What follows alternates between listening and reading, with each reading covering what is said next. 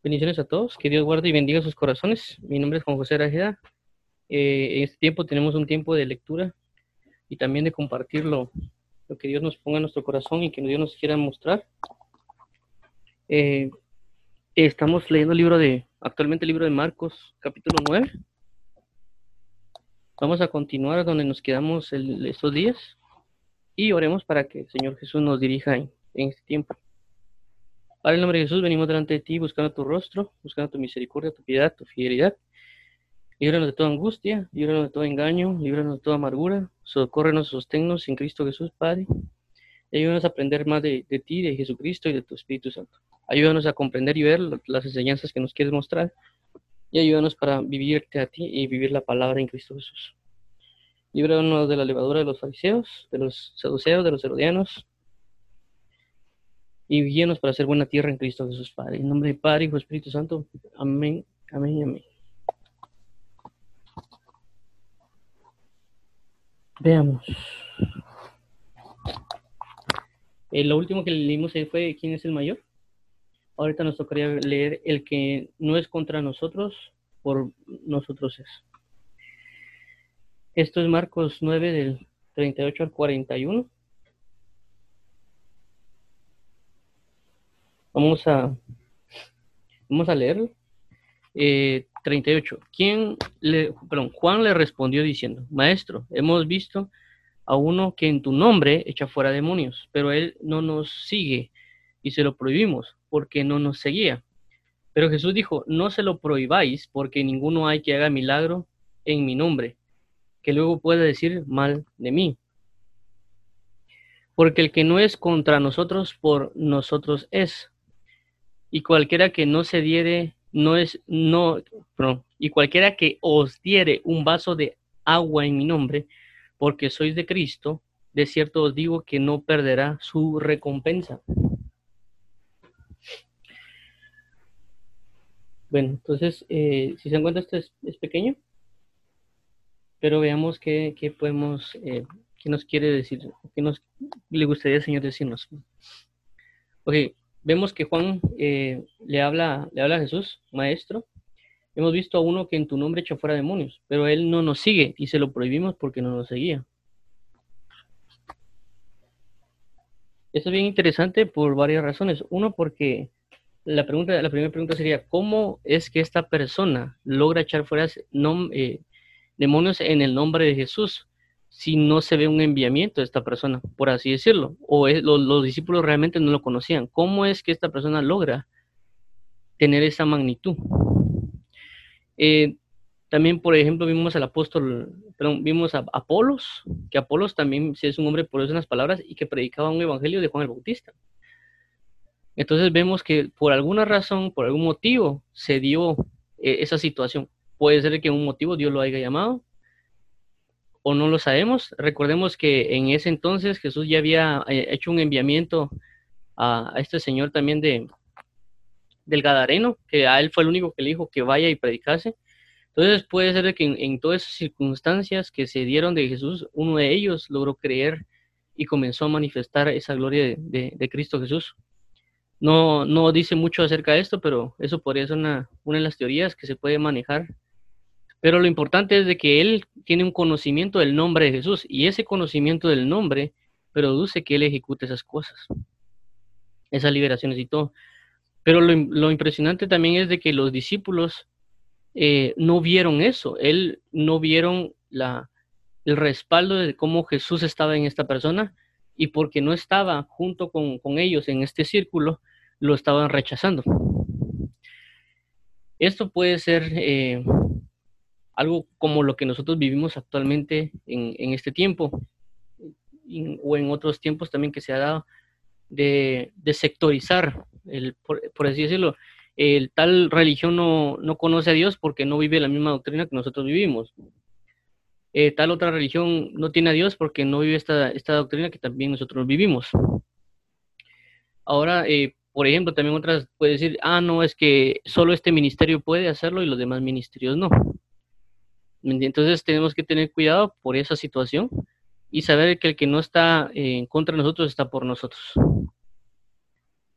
Y tomar mucho en cuenta eso para no nosotros menospreciar o descalificar a algunos otros ministerios o algunas otras, inclusive iglesias que son de diferente eh, denominación, que están haciendo la obra de Dios, no tienen el conocimiento que nosotros tenemos, ni nosotros tenemos el conocimiento que ellos tienen, pero ellos están haciendo las cosas por, por Cristo Jesús, no tenemos que impedírselo, más bien tenemos que ver de alguna manera cómo, cómo hacer para que todos busquemos la verdad en el Evangelio y prácticamente esto es lo que sucedió con ellos. Ellos de alguna manera se creían más sectarios por estar más cerca de Cristo, pero por algún motivo, como les digo, hay una persona allá afuera que predicaba a Cristo y ya estaba comenzando a manifestar un evangelio. No sabemos a ciencia cierta dónde pudo haber pasado. Como digo, hay varios puntos en la Biblia donde aparece, por ejemplo, cuando Jesús mandó a predicar a los, a los señores, o, él, o esta persona pudo haber visto a Cristo, fue por causa del Gadareno, tantas cosas que pudo haber, pudieron haber pasado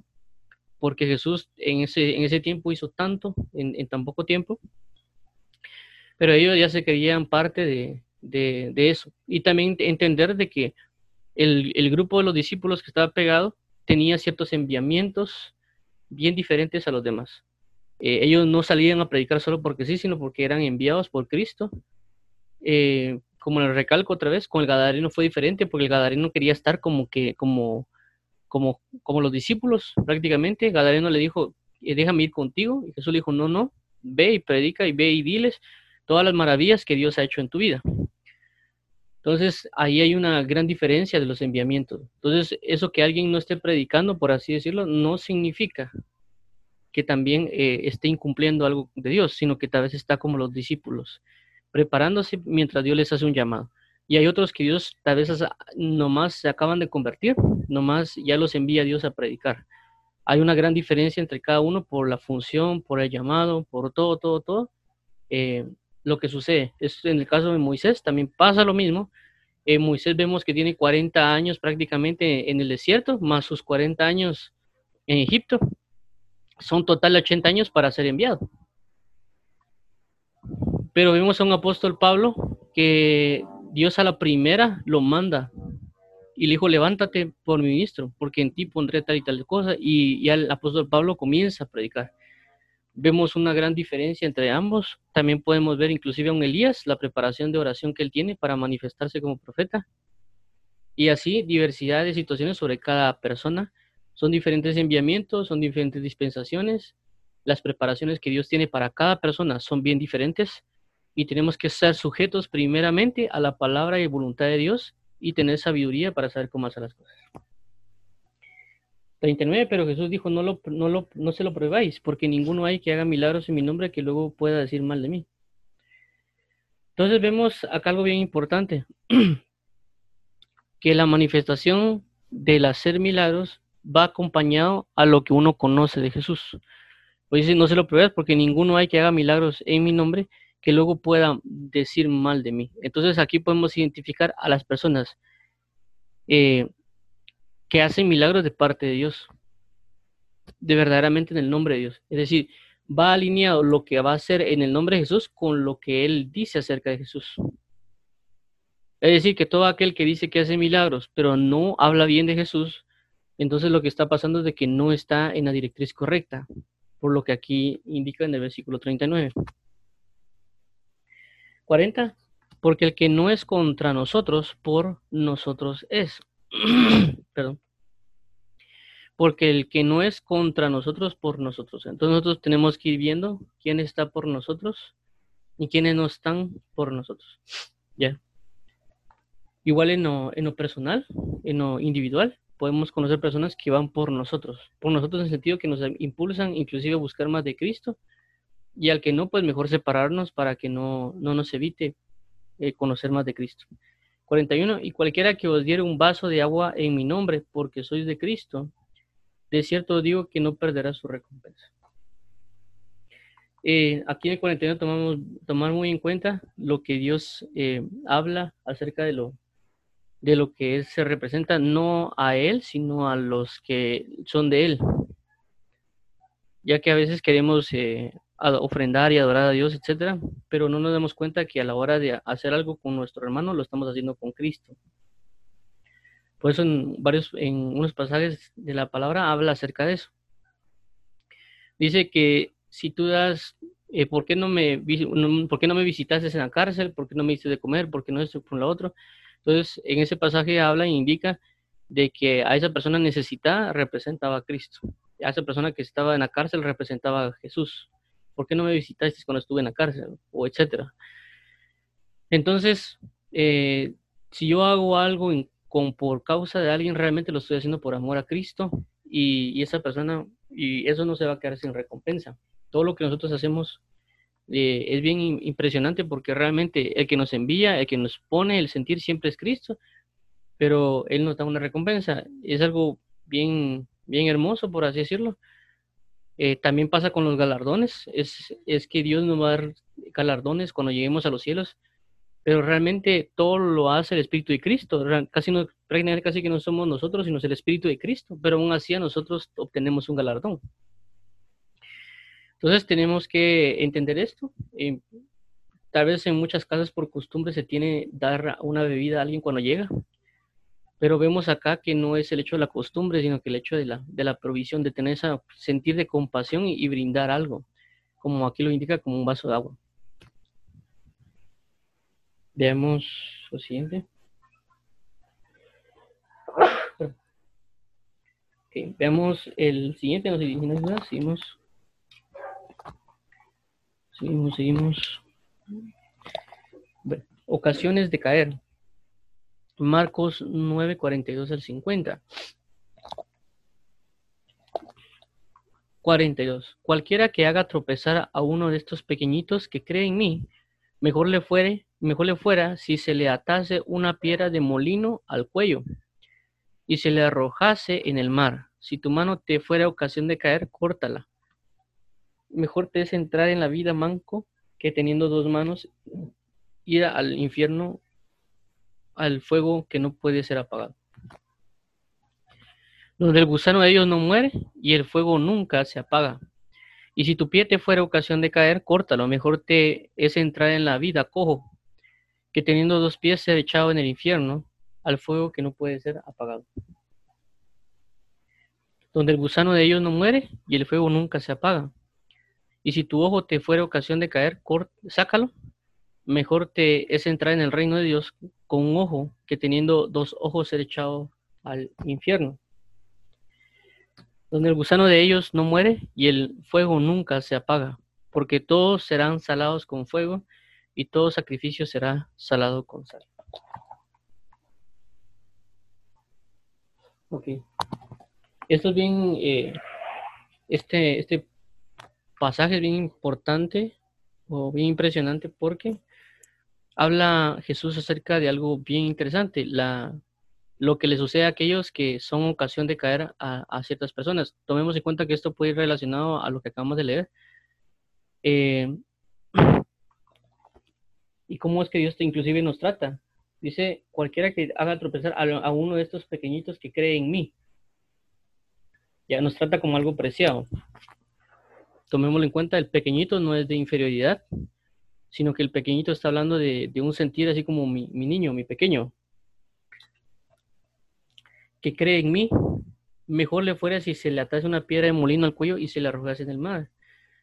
Tomar mucha importancia en esto porque a veces lo usamos o a veces se entiende del hecho de que lo que una persona puede hacer en mi contra, de que si alguien hace algo en mi contra, le puede acontecer esto, que mejor se le fuera que atase una piedra al molino de cuello y se la arrojase en el mar, pero también tomar la otra perspectiva. Yo podría ser ocasión de acercar un pequeño. Por eso hay que tener mucho cuidado de, de ver la Biblia de esas dos perspectivas, tanto de que por algún motivo uno lo puede hacer como lo pueden hacer con uno. Porque aquí dice cualquiera. Cualquiera significa cualquiera. Ahí está hablando parejo. Cualquiera que haga tropezar. Entonces yo tengo que tener, eh, estar en constante oración pidiendo a Dios yo no ser de tropiezo a otras personas. Ya que puedo hacer de tropiezo a los pequeños por muchas razones inclusive una de las causas que puede inclusive ser de tropiezo para alguien puede ser la comida. Esto lo habla el apóstol Pablo eh, cuando habla de que, de que si yo por mi conciencia, si yo por mi forma de ser eh, o por mi libertad como algo, puedo hacer tropezar a alguien que que es débil en la fe. Vamos a, vamos a buscar aquí encontrarlo para que veamos un poco más de esto.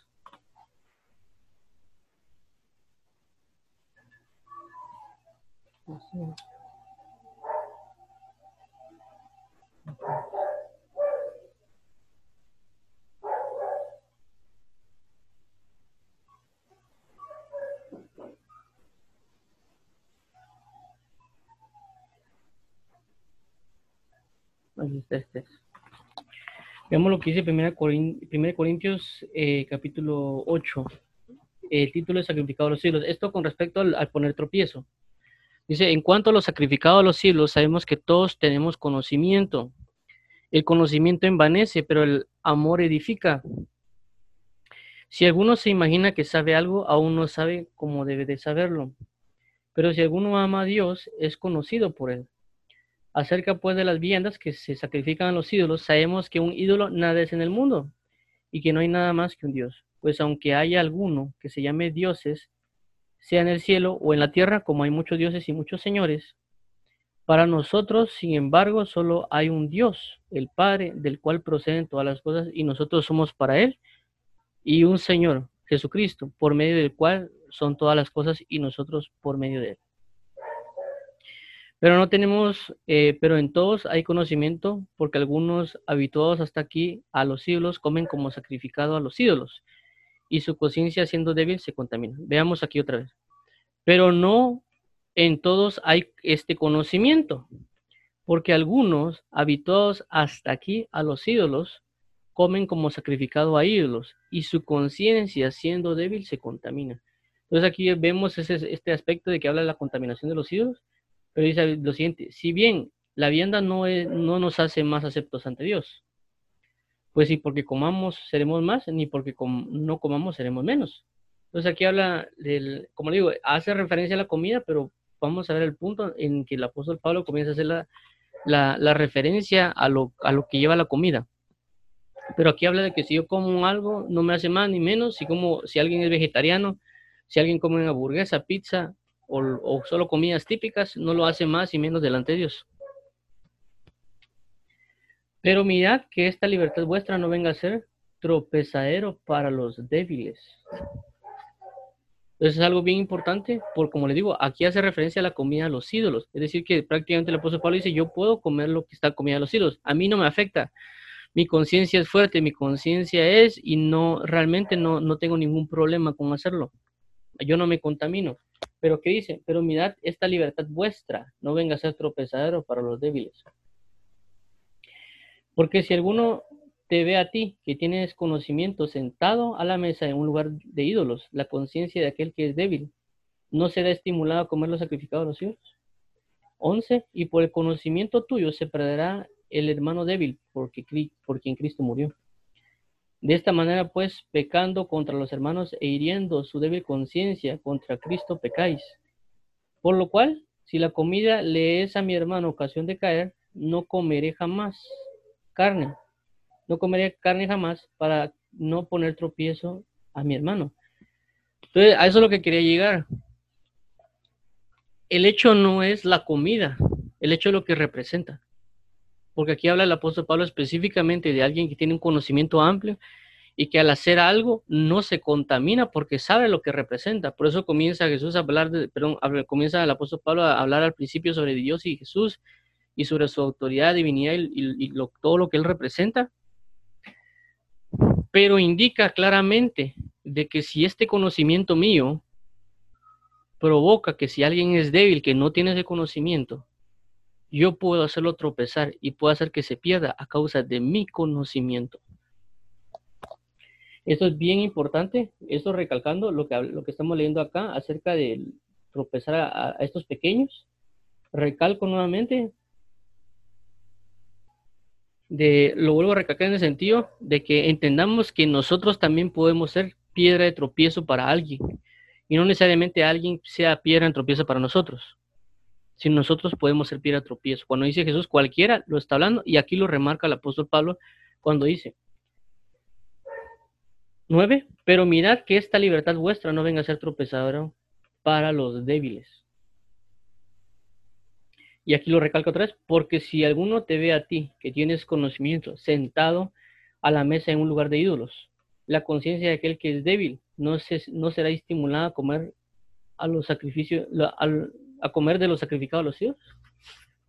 Entonces, tomar otra, vuelvo otra vez al punto, esto lo habla con personas que tienen conocimiento de Dios, personas que ya, ya saben mucho de Dios, en, en este caso como el apóstol Pablo, que a él no le afectaba, a él no tenía problemas. Por ejemplo, en este caso lo podemos tomar como en, el caso de los judíos. No sé qué tipo de comida habían antes, tal vez si al apóstol Pablo se lo ponían a la mesa, él venía y se lo comía, ya, no tenía problema con eso, él sabía lo que estaba pasando y él mismo lo habla en otras sus cartas, dice de que si te ponen eh, comida y cómela como venga, pero si te dice que es de los ídolos, ya no la comas a causa de tu conciencia, porque ahora ya sé qué es. Esto pasa igual con personas cuando comen y tal vez comen algo y dice que está rico y de repente le dice, mira, es, es, es iguana, un decir, eh, es iguana o es otro tipo de animal y de repente les comienza a dar por vomitar. Y al principio les gustaba mucho, qué rica la carne, etc. Entonces, ese es el punto, que cambia la conciencia y esa conciencia provoca ciertas cosas en la persona. En este caso, vuelvo a recalcar, nosotros podemos ser tropiezo con ciertos tipos de conocimiento que nosotros tenemos y eso puede ser tropiezo para los demás y aquí como dice, y por el conocimiento tuyo se perderá el hermano débil por quien Cristo murió. Y que hace referencia a lo que vimos acá. Mejor le fuere si se le atase una piedra de molino al cuello y se le arrojase en el mar. Entonces, por eso estoy recalcándolo. No estamos hablando de personas de, de, personas impías que hacen tropezar a los pequeños, sino inclusive las personas que creen y tienen conocimiento pueden hacer tropezar al débil y el castigo o la manifestación es lo mismo para cualquiera. Mejor le, fue, le, fuera si se le atase una piedra de molino de cuello y, le fue, la arrojase en la mano. Entonces tenemos que tener cuidado con el conocimiento que tenemos. De esta manera, pues, pecando contra los hermanos e hiriendo su débil conciencia contra Cristo, pecáis.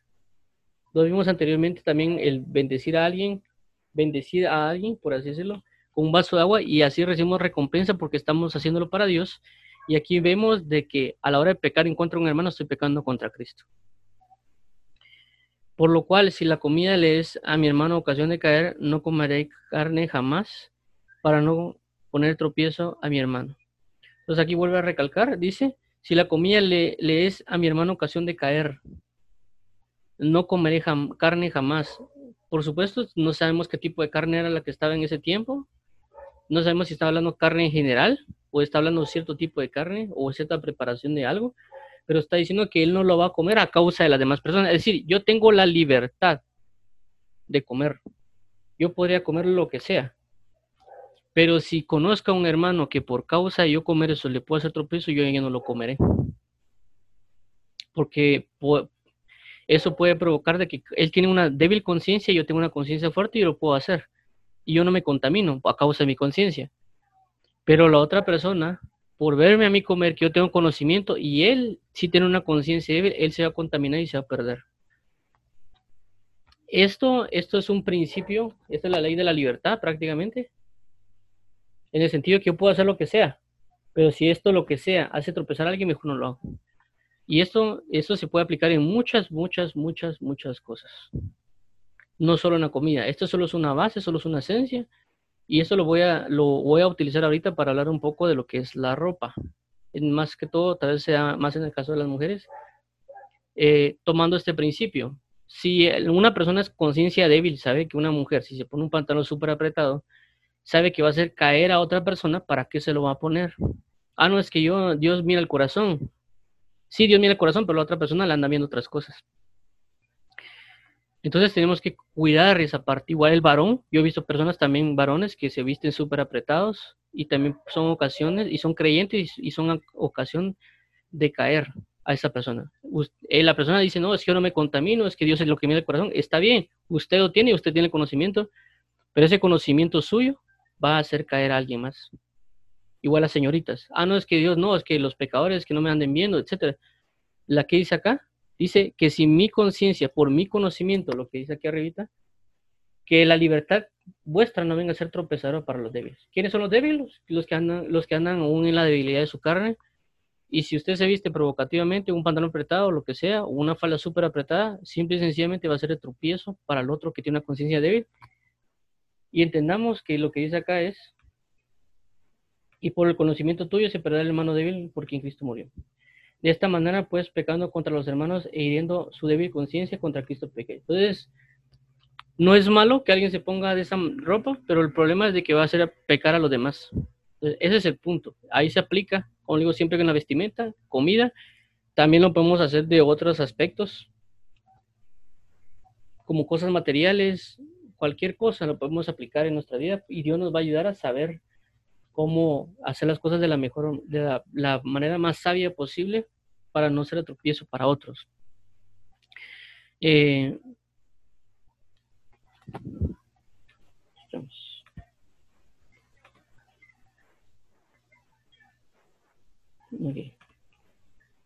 ok, recalcando esto, vuelvo otra vez. No está hablando de impíos necesariamente hagan tropezar a alguien, sino también a creyentes que pueden hacer tropezar a alguien. 43. Si tu mano te fuera ocasión de caer, córtala. Mejor te es entrar en la vida manco que teniendo dos manos ir al infierno y al fuego que no puede ser apagado.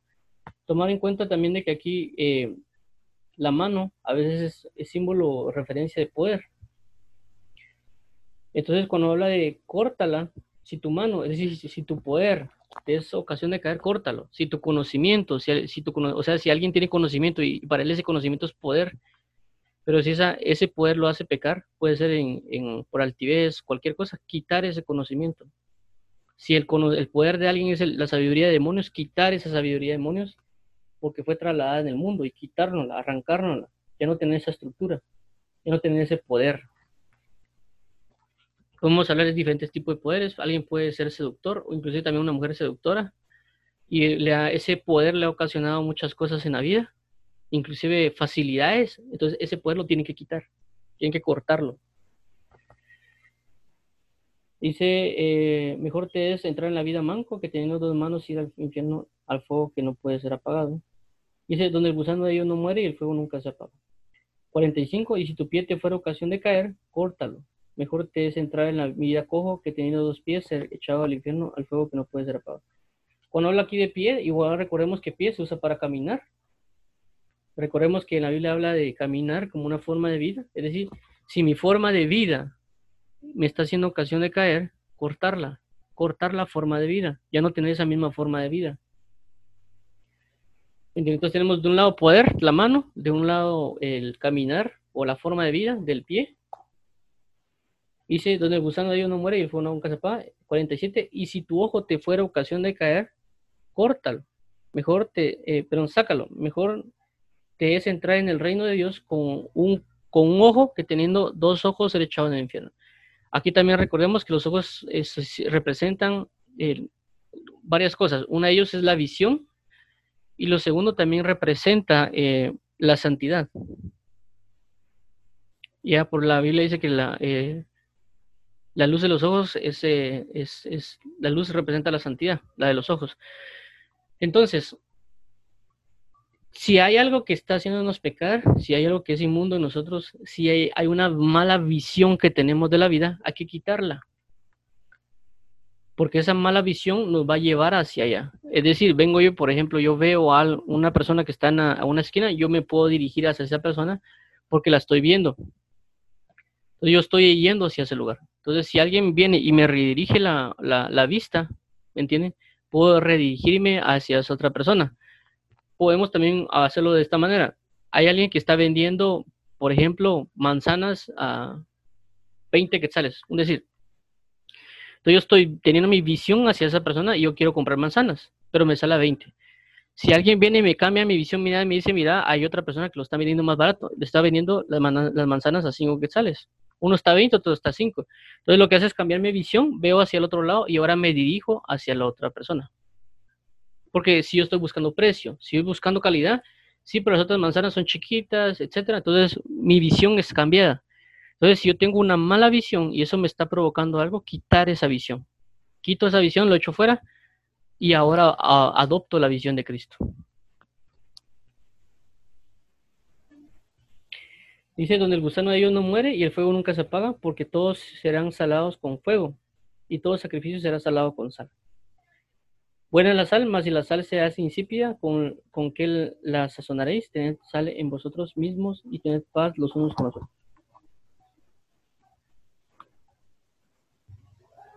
Ok.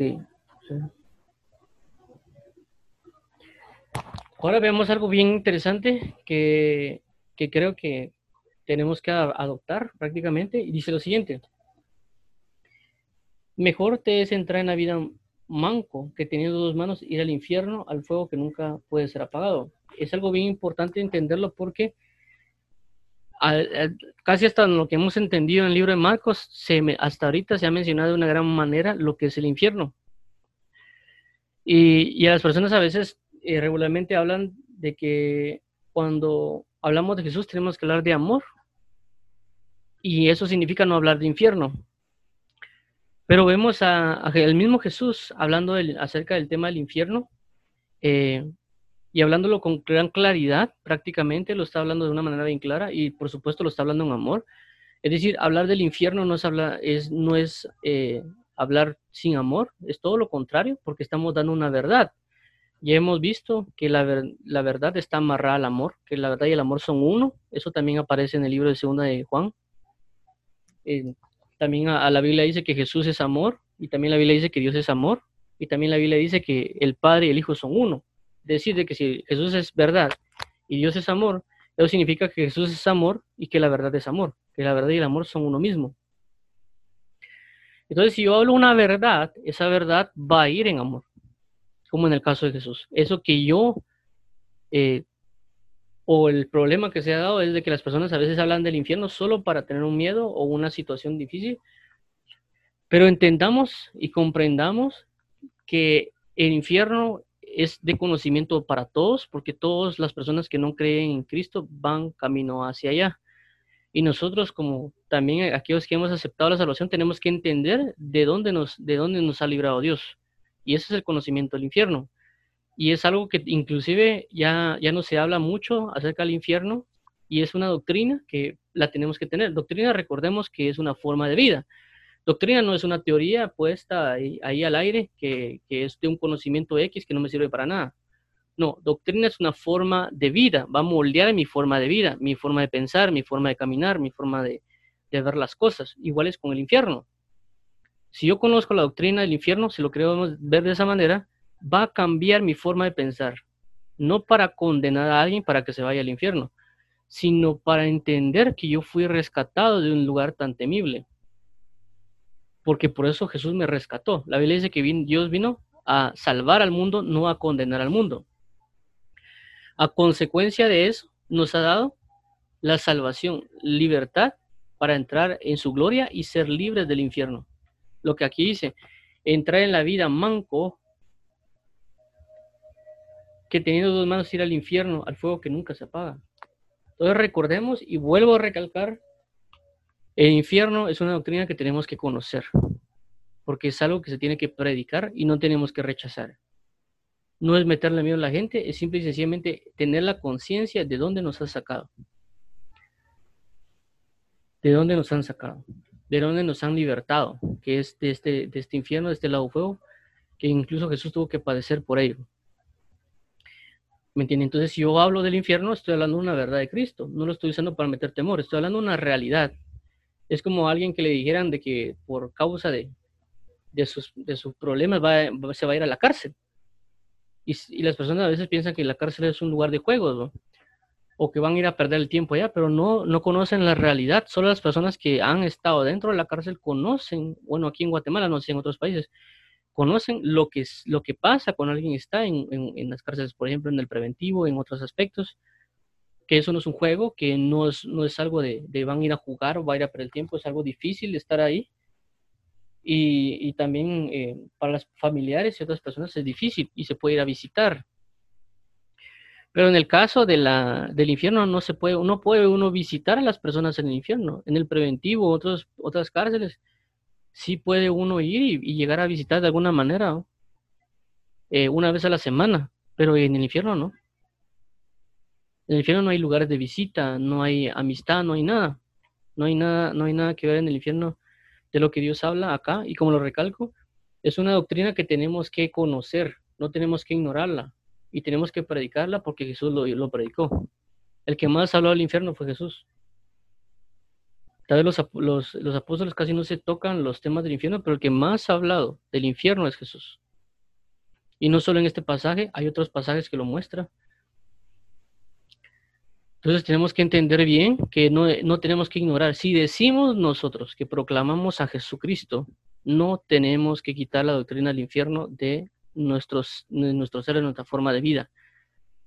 Saber, como dice acá, si te es ocasión de caer, córtalo para que puedas entrar en la vida y no seas echado al agua de fuego.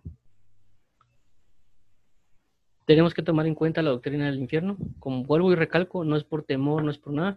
Simple y sencillamente, si nos decimos predicar a Jesús, tenemos que conocer esto, porque Jesús lo predicó.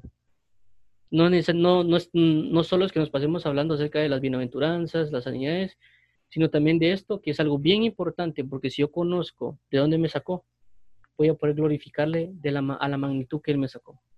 No es lo mismo decir que alguien lo sacaron de una depresión de, dos días, de tres días, a una, persona que tal vez ha pasado 20 años en depresión y que Dios lo saque. La prisión prácticamente es diferente. La magnitud es diferente. No es lo mismo que alguien diga de que Dios lo libró de la muerte, a que alguien diga de que, Dios lo resucitó entre los muertos. Es decir, murió y lo resucitaron. El impacto no es el mismo. El impacto no es el mismo. Y no es lo mismo decir inclusive que alguien murió, resucitó. A decir que alguien murió, estuvo en el infierno tres días y luego fue resucitado, porque él tuvo, percibió la condenación de que vivió esos tres, tres días. Eso es lo importante de conocer el infierno, no es para meterle miedo a la gente, es para que nosotros conozcamos la realidad espiritual de las cosas que pasan. Vamos a ver acá.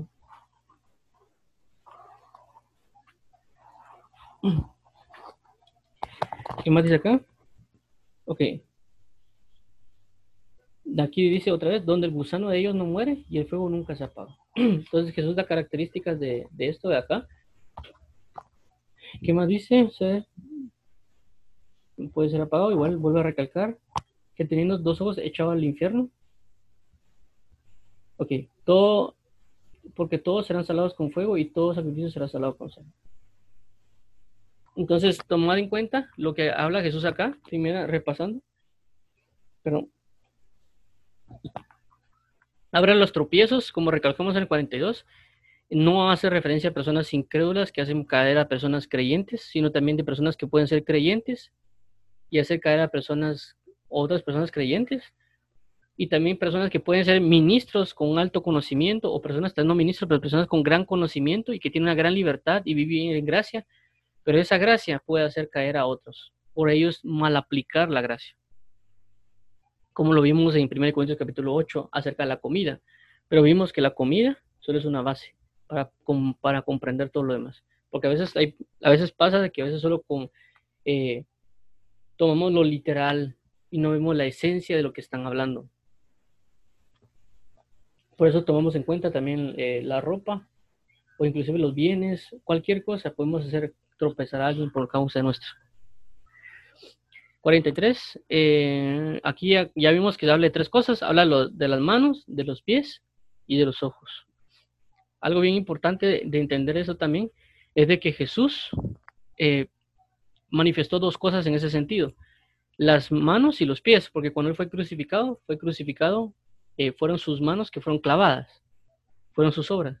Las obras nuestras fue, fue clavada y también los pies que también fueron clavados. Entonces nosotros tenemos que también, así como Jesús, crucificar las manos y los pies de nuestras malas obras para que estén clavadas en la cruz.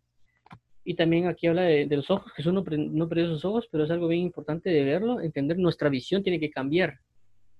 Nuestra visión tiene que ser arrancada. si no estoy mal, el primer Pedro habla de los ojos llenos de adulterio. Tenemos que quitar esos ojos de nuestras vidas y poner los ojos de, que sean santificados nuestros ojos. Entonces, ¿alguien tiene preguntas o dudas? Vamos a ver acá si no tienen preguntas o dudas. Vamos a ver. O sea, si avanzamos al capítulo 10, solo quiero ver 10. Bueno, entonces vamos a, por hoy vamos a dejarlo acá. El día viernes vamos a seguir con el capítulo, el capítulo, vamos a seguir con el capítulo, perdón, el día viernes vamos a continuar con el capítulo 10 de Marcos.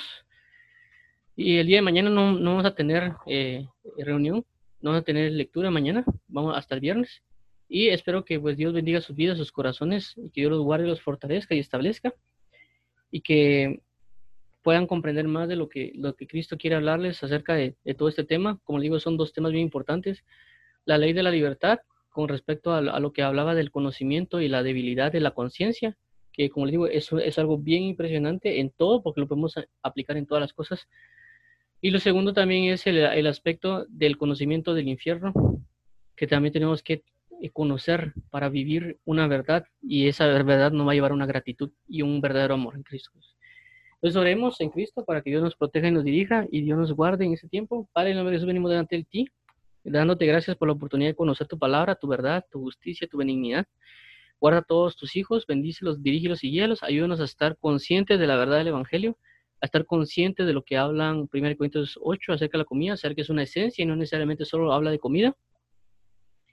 Y ayúdanos también a tener conocimiento de lo que es el infierno para ti, y nosotros así agradecer porque conoceremos de dónde nos ha sacado y también predicaremos y pregonaremos el conocimiento que eso, que eso lleva de lo que es el infierno.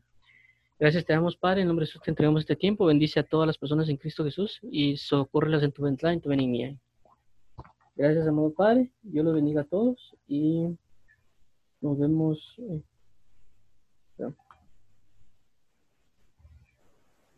y eh, nos vemos el día viernes en Cristo. Dios los bendiga y los guarde y los sostenga en Cristo Jesús. Amén.